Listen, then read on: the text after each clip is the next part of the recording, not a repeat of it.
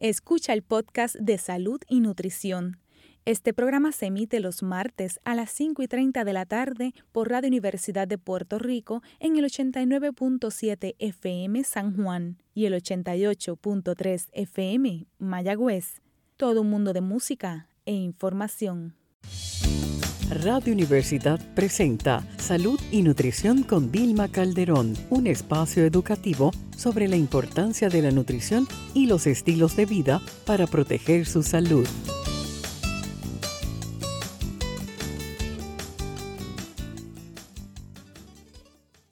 Muy buenas tardes, Puerto Rico. Les habla Vilma Calderón, licenciada en Nutrición y Dietética, educadora en diabetes, neurocoach y la moderadora de su programa. Salud y Nutrición con Vilma Calderón, todos los martes a las 5 y 30 de la tarde por aquí por Radio Universidad en el 89.7. Bueno, en estos días eh, hemos estado muy pendientes de las declaraciones del gobernador, del secretario de Salud y esa nueva orden ejecutiva eh, en una dirección a obligar a las personas precisamente a, a vacunarse contra el COVID y ustedes saben que en este programa yo he tenido a varios profesionales de la salud, médicos, inmunólogos, eh, catedráticos del recinto de ciencias médicas, porque he querido invitarlos a todos para que ustedes que me están escuchando a través de esta media hora de educación en nutrición, pero también en temas de salud, pues puedan llegar a sus propias conclusiones. Y siempre me gusta pues traer los distintos enfoques y perspectivas sobre una misma situación. En la tarde de hoy he querido invitar a un reconocido eh, médico, doctor en medicina, para que nos acompañe y precisamente pues nos dé su perspectiva. Estamos hablando del doctor Marcial Vega. Eh, buenas tardes, doctor, y gracias por aceptar la invitación. Buenas tardes, Vilma, y Saludos a todos los radio oyentes y a ti. Bueno, quiero antes de pasar a entrevistar al doctor Marcial Vega, a hablar un poco sobre su currículo, eh, para, porque sé que algunas personas tal vez no lo conocen y pues para beneficio de todas las personas que escuchan el programa, quisiera, eh, doctor, hablar un poquito brevemente sobre eh, su ejecutoria profesional.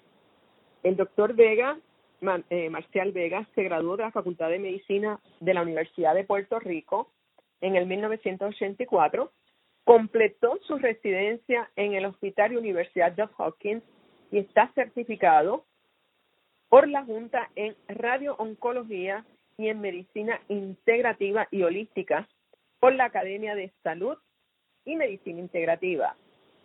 Eh, testificó ante el Congreso del Comité de Reforma del Gobierno de los Estados Unidos en el 1999 sobre el uso de la terapia de quelación intravenosa en el tratamiento de enfermedades cardiovasculares, cáncer, sida y otras enfermedades. Ha sido profesor en la Facultad de Medicina de la Universidad de Washington y de la Universidad de Miami.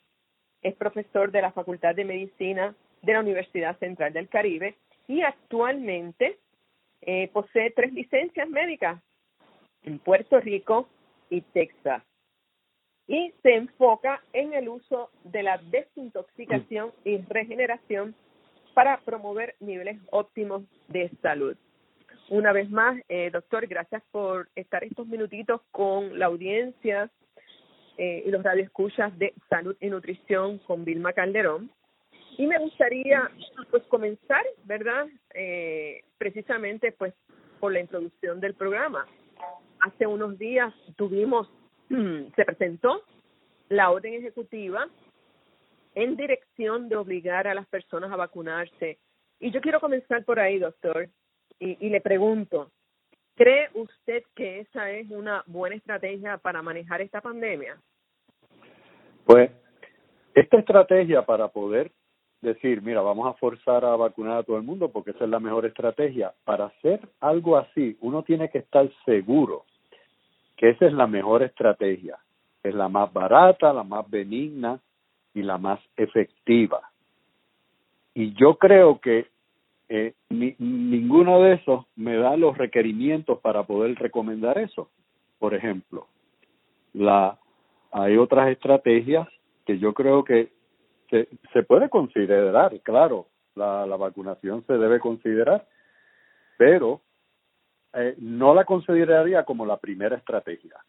¿Y por qué? Porque yo, yo consideraría eh, la primera opción algo que sea eh, más efectivo, más seguro y más barato. Y ahí tenemos los protocolos que, que podemos mencionar luego, antivirales, como vitamina C intravenosa, promover el sistema inmunológico, que se ha demostrado ya, y hablaremos más adelante de eso, sobre cómo puede ayudar en esta situación.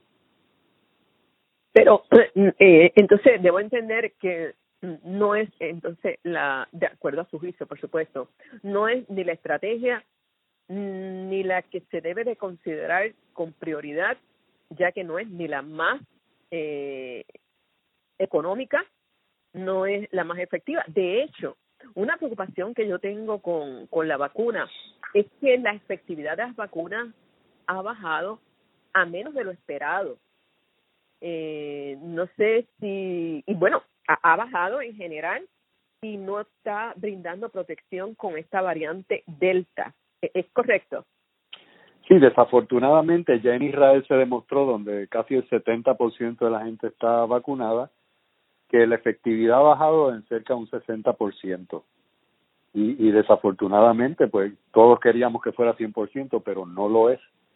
Entonces, tenemos ese problema, necesitamos cosas que sean más efectivas, que sean más, más baratas, más seguras, que no tengan efectos secundarios. Y eh, como primera opción, definitivamente escogería otras opciones.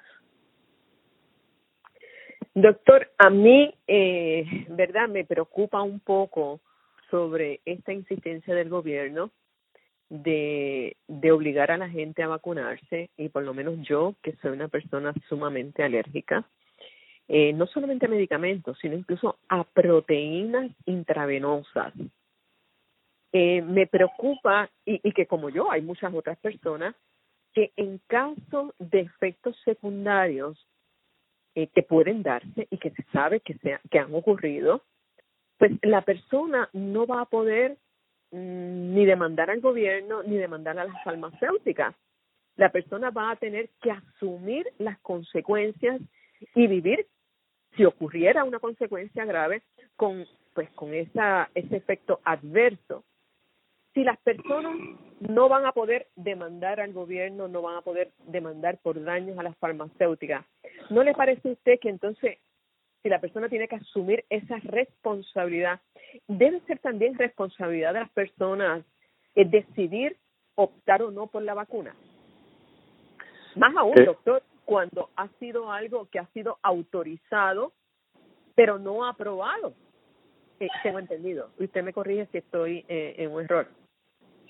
Sí, la vacuna todavía no está aprobada, pero la gente, yo como médico, no le digo a la gente, yo no estoy a, yo no estoy a favor de la vacunación y tampoco estoy en contra de la vacunación. y, y eso que quede bien claro, yo lo que estoy a favor es educar a los pacientes. Y, y antes de que nadie decida lo que va a hacer con su salud, si se va a vacunar o no, tienen que educarse y tiene que haber una consulta con el médico o con el practicante de la salud para hablar en detalle de los pros y contras. Y eso es lo que yo estoy eh, promoviendo, educar al paciente, no decirle, mira, vacúnate, mira, no vacúnate. No, eso, eso es irresponsable.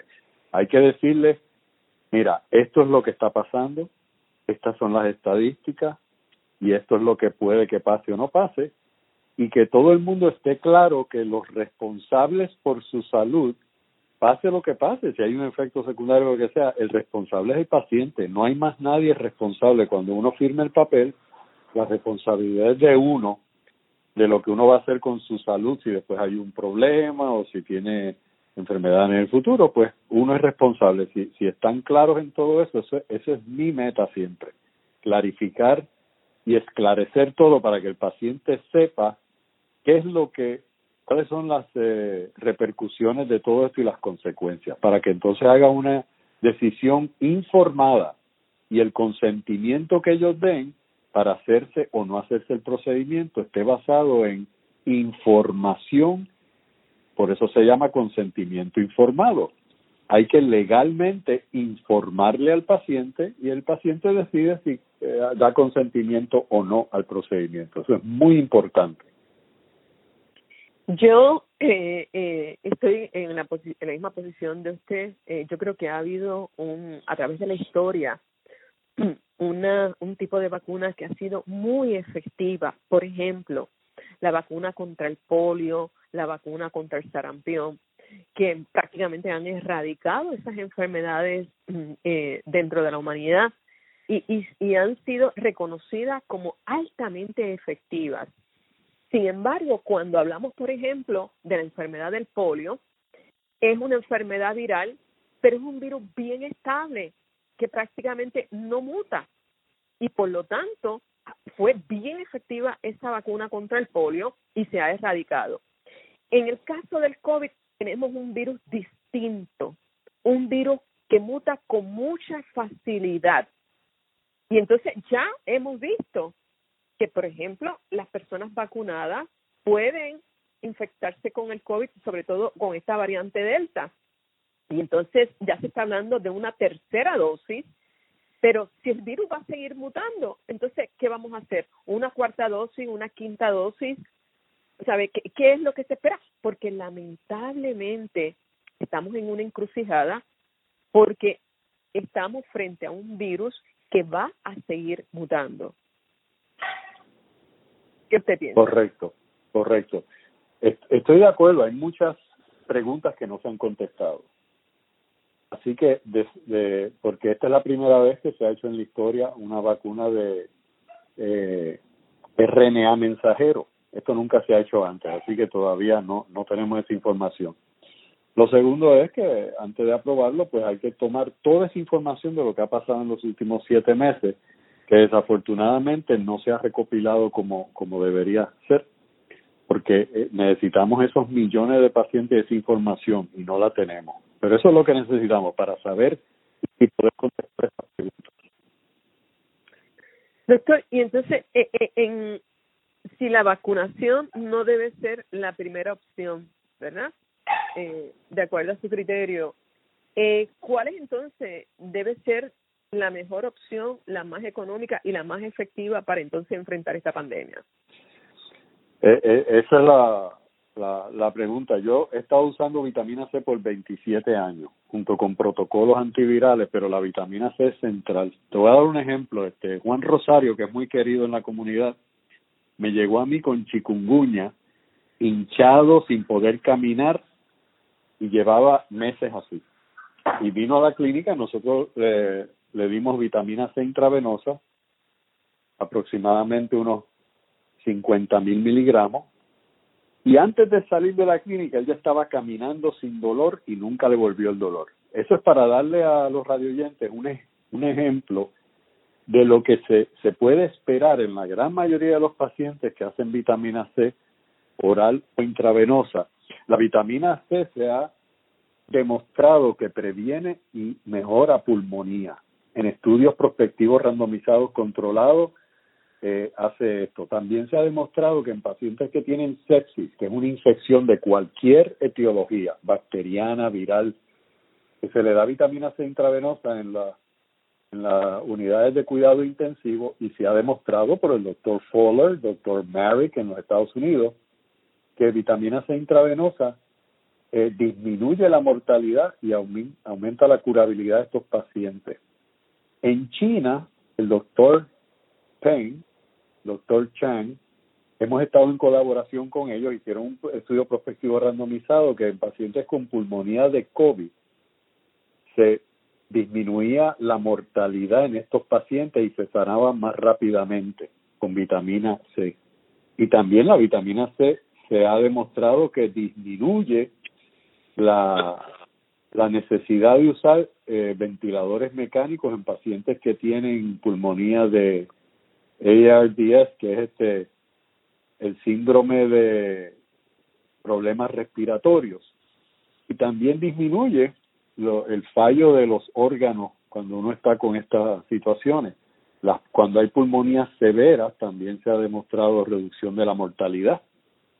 Y, y estos son estudios controlados en la China, en Estados Unidos, con COVID y otras enfermedades virales. Y entonces vitamina C oral se ha demostrado en eh, más de mil y pico de pacientes en Corea del Sur que eran eh, eh, eh, eh que eran eh, soldados del ejército de Corea del Sur le dieron vitamina C oral y disminuyó la incidencia del catarro de catarros y también se han hecho estudios controlados en miles de personas que se ha reducido la duración y los síntomas de catarro y puede prevenir catarro y otros virus. Y eso lo hemos visto en, en nuestra clínica también, por ejemplo. Hemos, ah, y dicho sea de paso, la vitamina C prácticamente no tiene efectos secundarios intravenosa y oral, que eso es bien importante y es bien costo efectiva. En nuestra clínica, en un mes y medio, hemos tratado 150 pacientes con vitamina C oral como preventivo. Entonces, eh, usualmente yo he visto desde los 16 años que estoy en Puerto Rico, yo veo de dos a tres catarros, influenzas, sinusitis, tos, enfermedad pulmonar, fiebre, escalofrío, síntomas de catarro, puede ser diferentes cosas. Ahora, ah, no se sabía bien lo que era antes porque no se hacía la prevento del mundo, pero eso era en cualquier momento. Eh, la temporada de influenza o no temporada de influenza, dos a tres catarros semanales, eso no fallaba. Y por primera vez en la historia de nuestra práctica clínica, en un año y medio, no hemos visto ni un solo paciente que ha seguido el protocolo de vitamina C oral por boca, ni uno solo con catarro. Eso fue bien sorprendente. Usualmente uno ve unos cuantos, nada, no hemos visto ninguno. Los únicos pacientes que desarrollaron COVID o influenza, que fueron como 10 en ese año y medio, fueron los que no estaban tomando la vitamina C oral y haciendo el protocolo como yo se, lo había, se los había indicado. Así que esto es, es algo grande y nosotros sometimos un estudio de vitamina C intravenosa al FDA y el FDA lo aprobó ha sido aprobado por el recinto de ciencias médicas en el IRB, que es el, el, el panel investigativo de la Escuela de Medicina, y también fue aprobado por la Universidad Central del Caribe, la Escuela de Medicina. Ese protocolo eh, está ahora eh, caminando para poder manejar pacientes con pulmonía de COVID con vitamina C intravenosa, a la mitad le damos eso y a la mitad le damos placebo. Y ese estudio, pues, lo, lo vamos a tener caminando, eh, y pero lo importante es que ya hemos visto esto funcionando. Yo lo he visto funcionando por muchos años y es la primera estrategia que se debe estar haciendo. Mira, lo interesante es que Fauci, en una entrevista que le hicieron por internet, él recomendaba la vitamina C oral y vitamina D como preventivo para influenza y COVID. Y esto fue en noviembre del año pasado, en una entrevista que hizo con Jennifer Garner, en el Internet, él lo recomendó, pero desafortunadamente cuando habla oficialmente de la Casa Blanca no, no menciona nada de vitamina C. Segundo Rodríguez, que fue el director del Task Force aquí en Puerto Rico, mencionó la vitamina C como recomendación para prevenir el COVID y esto fue en el, salió en el nuevo día y desafortunadamente no escuchamos más de él pero él estaba con consciente de esto, Fauci está consciente de esto, esto la información es abrumadora, hay mucha información de estudios controlados del uso de la vitamina C como preventivo y como tratamiento de antiviral. Las dosis son importantes y la, la vitamina C que uno toma es importante, por eso yo le digo a los pacientes, siempre consulte a un, a un médico que sepa de esto o a un practicante de la salud, nutricionista o eh, otro otra persona que sepa de esto para que sean las dosis y las marcas recomendables. Usualmente las dosis en un adulto pueden variar de tres mil, perdón, de dos mil a cuatro mil miligramos. Atiendan bien de dos mil a cuatro mil miligramos tres veces al día, o sea, seis mil a 12 mil miligramos al día. Pero esta dosis no solamente va a ayudar con, con un efecto antiviral, esta dosis también va a ayudar con otras enfermedades y situaciones que el paciente tenga. Artritis, presión alta, diabetes, enfermedad cardiovascular, también este eh, cansancio, insomnia, depresión eh, y otras situaciones que la vitamina C va a ayudar porque yo le digo a la gente, eh, lo importante aquí, la primera estrategia debe ser estimular el sistema inmunológico, porque el sistema inmunológico está diseñado para pelear los virus. Nadie está mencionando eso, aun cuando la gente que está obesa son los que tienen mayor riesgo de morir de COVID en los hospitales. Y nadie está diciendo, bueno, ¿cómo manejamos la obesidad para que disminuya la mortalidad y si te da el COVID no te mueras? Nadie está mencionando eso. Y también se ha demostrado que disminuir peso, hacer ejercicio, desintoxicar de las toxinas que nos están envenenando, la comida que, que está contaminada, el agua, el aire, eh, dar una buena nutrición, cambiar la nutrición y disminuir el estrés. Estas cuatro cosas se han demostrado que, que aumentan la, la fuerza que tiene el organismo para pelear con virus y curarlo. Eso se ha demostrado ya. Y esa es la estrategia primaria que debe estar hablándose sin parar. Disminuir el estrés, desintoxicar, buena nutrición y hacer ejercicio. Sí, pero la gente dice, no, yo lo que quiero es dame, dame la inyección y yo pues sigo haciendo mi vida como es, voy a los conciertos, a los restaurantes. La, la gente en general no está informada y creen que van a volver a la normalidad con esto. No, a la normalidad es que tenemos que ir a la base de la salud en el ser humano, que no es nada más hacer tratamientos con algo una vez estés enfermo, es prevenir la enfermedad y tenemos que concentrarnos en ese mensaje. Doctor, eh, en mi programa yo he, eh, he hablado bastante sobre la vitamina D, la vitamina C, el fortalecimiento del sistema inmunológico, eh, porque el cuerpo está diseñado para pelear y ganar la batalla contra estos virus. Pero definitivamente, incluso en una ocasión tuve a un inmunólogo, el doctor José Rodríguez, donde hablaba incluso de que aún las personas que piensen vacunarse tienen que mejorar su estado nutricional y su salud, porque la inmunidad no la da la vacuna, la inmunidad la da el sistema inmunológico de la persona. Eso es cierto. mejor esté la persona, mejor va a poder eh, producir esa inmunidad. Pero, eso es cierto, eso es cierto. A través de los años yo le he dicho a los pacientes, prepárate, si te vas a vacunar, tienes que preparar tu cuerpo. Eso no ah. excluye que te tengas que preparar y hacer todas estas cosas, la nutrición y todo, para prepararte que si, si te vas a vacunar y tu sistema inmunológico necesita producir anticuerpos, esté en el estado óptimo de salud para hacerlo, porque si no, no lo va a hacer. Ahora tenemos todo, todos estos problemas y parte del problema es que estamos eh, vacunando gente que no está saludable y obviamente no es lo mismo que si son saludables, porque los estudios de Pfizer iniciales eran con gente saludable, no eran con gente débil. Y ahora estamos viendo pues los resultados de lo que pasa cuando se hacen cosas con gente débil. No importa lo que hagamos con gente débil, no va a ser lo mismo que con gente fortalecida. Pero doctor, sí, y, y aquí yo he discutido estudios de la vitamina C utilizados en Wuhan en Estados Unidos. Hemos hablado de todas las propiedades de la vitamina C, todos los efectos positivos en el organismo. Es económica, no tiene efectos secundarios eh, adversos. La pregunta es por qué el uso de la vitamina C no está como parte del protocolo en los pacientes de COVID. Es simplemente, eh, Vilma, ignorancia, porque en las escuelas de medicina nunca se menciona lo que te acabo de mencionar de la vitamina C, los estudios, las pruebas que ha habido. O, sea, yo soy un académico y yo estoy haciendo estudios con el que, que el FDA ha avalado. Estoy haciendo estudios académicos.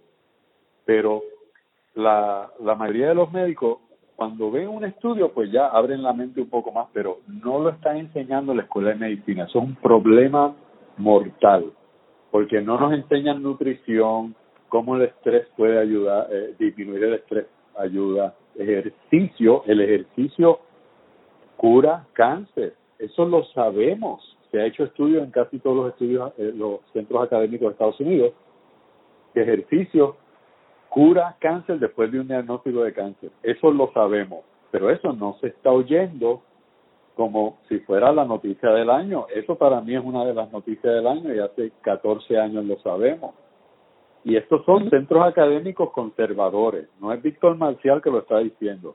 Los centros académicos en The Anderson, Johns Hopkins, Memorial Sloan Kettering, toda esta gente, todo lo que miran del ejercicio ha sido abrumadoramente positivo. Absolutamente. Y, obviamente, pues, eh, es la falta de educación de médicos y del equipo de salud. Bueno, eh, doctor, se nos ha terminado eh, el tiempo en la tarde de hoy. Le agradecemos muchísimo estos minutitos en conversación para precisamente discutir este tema apremiante. ¿Alguna recomendación final que usted quiera darle a nuestros radioescuchas? Eh, que se eduquen. Por favor, eh, miren la información. Lo más sencillo es hay un papelito que va dentro de la caja de, de, la vacuna que da toda la información que da el FDA y el CDC y la compañía farmacéutica de los resultados y de lo que puede y no puede hacer la vacuna y cómo este proceso, como no está aprobado, es voluntario. Todo eso está ahí. Eso es ley federal y que se informen bien antes de hacer cualquier decisión, porque esto, esto es la salud de ustedes y de sus hijos. Así que es importante que se eduquen bien, lean esos papeles bien, aunque se haya vacunado, leanlo bien para que estén bien informados y puedan educarse y, y tener una buena conversación y se empiecen a educar sobre todas estas cosas, nutrición, salud, vitamina C, disminución del estrés, desintoxicación, y eso le, le va a prevenir prácticamente eh, casi un 100% las enfermedades virales. Esto se ha demostrado ya. Y no es nada más el COVID, es otros virus que tenemos que prestarle atención. Muchas gracias, doctor Marcial Vega. Eh, bueno, eh, de esta forma damos por terminada la entrevista al doctor Marcial Vega. Eh, y ustedes, mis amigas y mis amigos, recuerden que tienen una cita conmigo el martes próximo a las cinco y treinta de la tarde, cuando una vez más estaremos discutiendo precisamente el tema del COVID, tratamientos y esta parte educativa que les concierne a todos y a todas.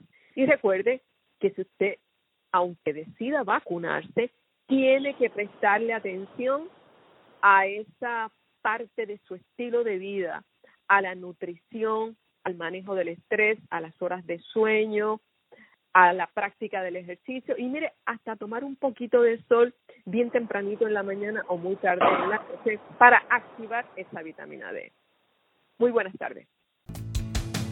La orientación en este programa no sustituye su tratamiento médico. Manténgase en contacto con nosotros a través de Facebook bajo Salud y Nutrición con Vilma Calderón. Gracias por su sintonía y les esperamos el martes próximo a las 5 y 30 de la tarde. Buenas noches.